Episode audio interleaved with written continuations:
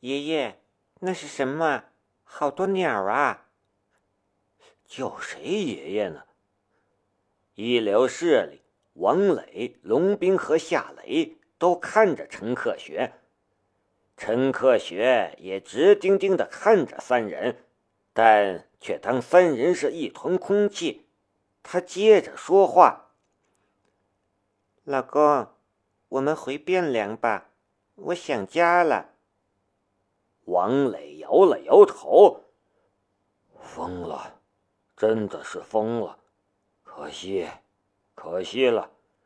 陈克学博士是我们这个团队之中。”很重要的成员，他现在这个样子会影响到我们的研究的。为什么会发疯？龙兵问道。以前有过这样的症状吗？没有，绝对没有。我们认识他，从来没有精神病史，他的家人也没有类似的疾病，也不存在遗传病的可能。龙兵和王磊在对话讨论，夏雷却保持着沉默。他一直观察着陈克学。陈克学疯了，从他表现的症状来看，他确实疯了。可是，如果仔细分析陈可学说的几句话，却又会得到不同的看法。他一会儿以武士的口吻说话。还提到了公主殿下，一会儿又以小孩的口吻说话，提到了小鸟；一会儿又以女人的口吻说话，提到了汴梁。汴梁是明朝的中都，公主殿下也可能是永美公主。至于那个孩子提到的小鸟，会不会？是我在墓室之中碰到的蝙蝠呢。夏雷暗暗的分析着，想象着。小先生，你有什么看法？我可不敢乱说。龙兵白了夏雷一眼，然后又用胳膊碰了一下夏雷。让你说，你就说嘛。呃，对，夏先生。你有什么看法，请说出来。一方面禁止他打听，将他排斥在这个科研项目之外；一方面却也要他做事、写报告、提看法。没有道理，好处都让他们占尽了，却不给人半点甜头吧？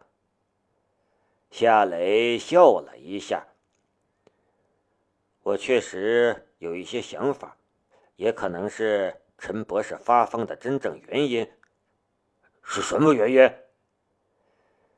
我的思路还有点乱，需要整理一下，给我一些时间吧，然后我再告诉你。王磊顿时皱起了眉头，感觉被夏雷忽悠了。夏雷，王院士需要的报告就只有你能写出来，今晚。你就留在这里，把那份报告写出来吧。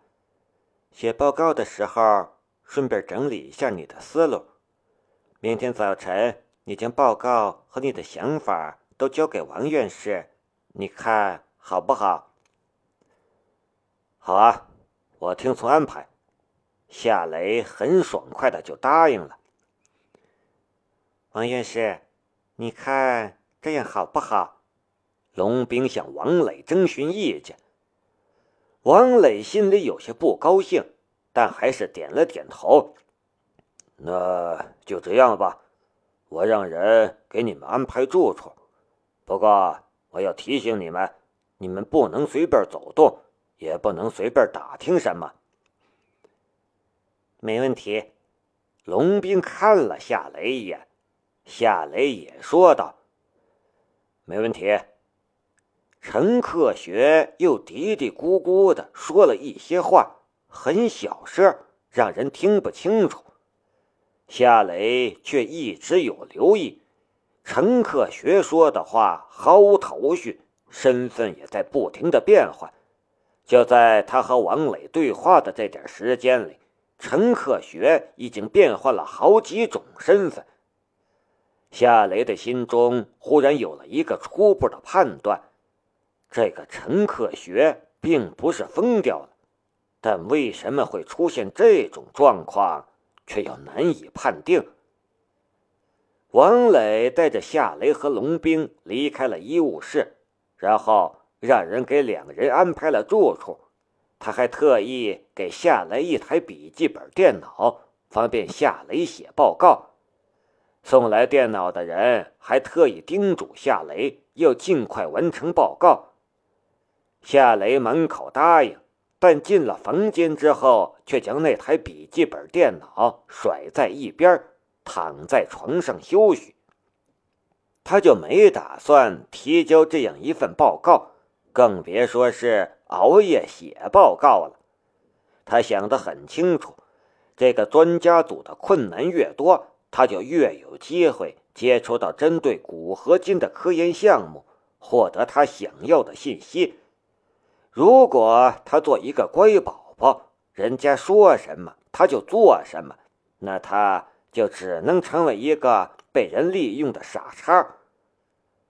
在床上躺了一会儿。夏雷唤醒了左眼的能力，透视了左侧的房间。左侧的房间是一个堆放实验耗材的库房，里面堆放着很多实验耗材和一些备用的科研设备。夏雷观察了一下，没什么收获。随后，他增强了透视的力度，穿透了第二道墙壁，让左眼的视线进入到了。左侧第二个房间之中，这样做对身体能量的消耗很大，可为了获得更多的信息，他没有别的选择。左侧第二个房间是一个办公室，一张办公桌上放着电脑和名牌，那上面有王磊的名字。王磊的办公室。夏雷心中顿时激动了起来。王磊是这个项目的负责人，这个专家组研究了这么久，多半会有相关的记录吧。但愿是纸质的，如果是保存在电脑中的，那就没辙了。虽然隔着一个房间，两道墙壁，但夏雷的左眼却像是一个小偷一样。在王磊的办公室里搜索、寻找有价值的信息。几分钟后，他用左眼撬开了办公桌的一只上了锁的抽屉，在里面发现了一份纸质档案。档案的封面写着 “X 密金项目备忘录”，还有负责人王磊的署名。X 密金项目。这名字好诡异，夏雷的心中一片好奇。不过他的左眼却没有停歇，继续往下透视。直到今天，夏雷的透视能力早已今非昔比，他的运用技巧也到了炉火纯青的地步。现在的他看书根本不需要用手去翻动书页。他的左眼也能在意念的操控下一页一页的翻书，这似乎与大脑能力的提升有关，但没法证实。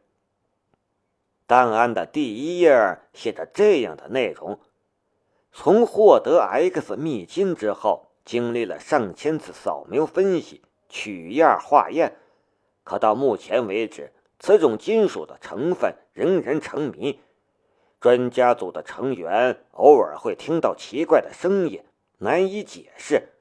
我也有类似经历，有时候是女人的声音，有时候是男人的声音，感觉诡异。随着研究的深入，一些成员出现了不良的身体反应，有皮肤瘙痒的症状，有恶心呕吐的症状。不过经过治疗也能康复。不知道是不是因为接触了 X 密金的原因。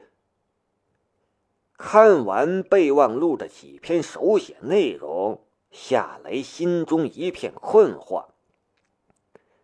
我也听到了奇怪的声音，就在阿富汗，有个女人说记住了我的脸。现在看来，并不是我的幻觉，那声音是真实存在的，不然专家组的成员也不会听见。这些声音难道是那两块金属发出的？这怎么可能？夏雷怎么也想不明白，他觉得不可思议。左眼的视线忽然变得模糊了起来，长时间保持高强度的透视，即便是现在的他也难以维持很长的时间。夏雷收回了视线。脑袋有些昏沉，不过并没有出现最初出现的那种离谱的幻觉。他稍微休息了一下，很快就恢复了过来。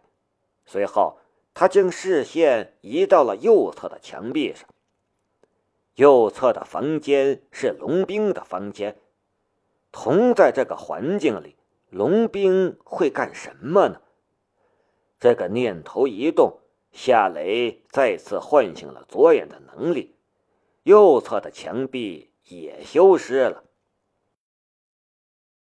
原来龙兵在房间里做俯卧撑，穿的很少，各种香艳暂不细说。夏雷认为龙兵很是拼呢，却就在这时，龙兵从地上爬了起来。拿起了放在床头上的电话机，夏雷心中一动，继续保持着透视的状态，左眼的视线也锁定在龙兵的嘴唇上。他和龙兵的手机在进入这个基地的时候便被搜走了，房间里的电话机显然是内线电话，这个时候会不会是王磊打过来的呢？不过。这个猜想很快就被他否定了，因为经过淳于解读，龙兵说的第一句话便是：“是老总。”世博人要打电话进来并不麻烦，他应该拥有更高的权限。哦，是的，我和夏雷在基地过夜。龙兵的话，嗯嗯。我已经让他写一份全面报告了，希望能帮助专家组解决问题。夏雷的反应，嗯，很正常，没有多话，也没有打听什么。我会继续观察的。好，再见。继续观察，夏雷的心顿时往下一沉。龙兵放下手机。却没有再健身，而是脱掉衣服往浴室走去。让人喷血的风景进入视线，可夏雷的脑海里却还在回想着龙兵最后的一句话：“继续观察，那不就是盯着我吗？幺零幺局在怀疑我，我有什么值得他们怀疑的？”越往深处琢磨，夏雷的心情就越糟糕。我在阿富汗出生入死，还自己花钱买通部落武装，甚至还牺牲色相是好希拉米。我好不容易才将东西从阿富汗带回来，不让我参加这个项目就算了，可居然还监视我。把我当成什么了？一件可以重复利用的工具吗？看来已经到了和幺零幺局切割的时候了。越想越生气，夏雷的心里也冒出了这样一个念头。夏雷收回了视线，虽然被龙兵监视的对象，但他一点都不怨他，因为他了解。他会一丝不苟地执行幺零幺局给他的所有任务，他也必须执行。咚咚咚，敲门的声音忽然传来。夏雷起身去打开了门，却发现是王磊。他打了一个招呼：“王院长，有什么事儿吗？”“又有人发疯了，你快去实验室看看。”王磊跟着又往龙兵的房间跑去。“我去叫龙科长。”怎么会这样？夏雷拔腿往实验室方向跑去。